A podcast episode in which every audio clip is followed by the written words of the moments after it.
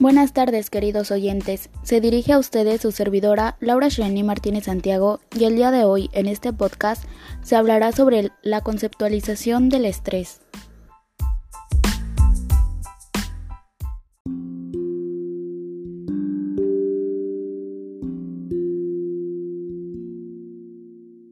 Para comenzar deben saber que la definición que pueda darse de estrés varía en función del modelo teórico en que se enmarque tal definición.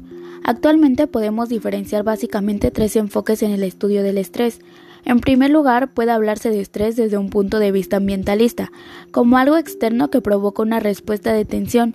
Nos referimos a tal tipo de estímulos o acontecimientos que se denominan estresores, debido a que desencadenan el estrés, que son fuente de este.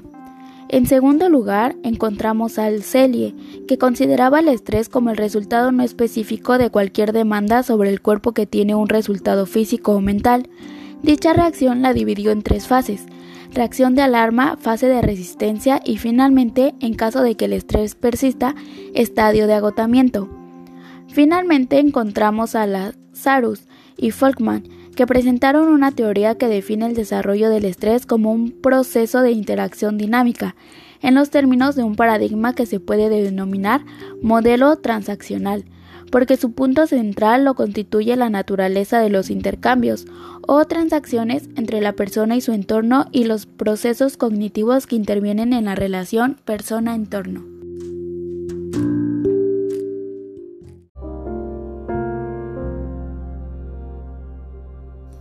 No tenemos que olvidarnos que el estrés es un sentimiento de tensión física o emocional que puede provenir de cualquier situación o pensamiento que lo haga sentir a uno frustrado, furioso o nervioso. En verdad espero que les haya gustado el tema que vimos el día de hoy y que hayan aprendido mucho sobre los conceptos de estrés. Me despido de ustedes con un gran abrazo a la distancia.